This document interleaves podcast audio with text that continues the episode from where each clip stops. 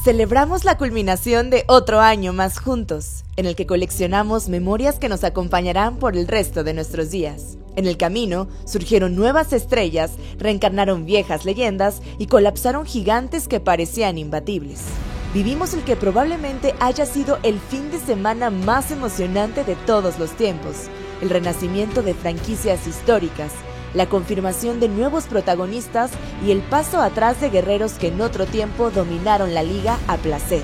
La temporada 2021 será recordada por haber servido como escenario del último baile de Tom Brady como profesional, la ferocidad sin límites de TJ Watt, el show de Aaron Rodgers y Patrick Mahomes detrás del centro, el regreso milagroso de Joe Burrow y Dak Prescott tras las lesiones, las escapadas en campo abierto de Cooper Cup, la histórica temporada de novato de Jamar Chase y el dominio perpetuo de Aaron Donald en las trincheras.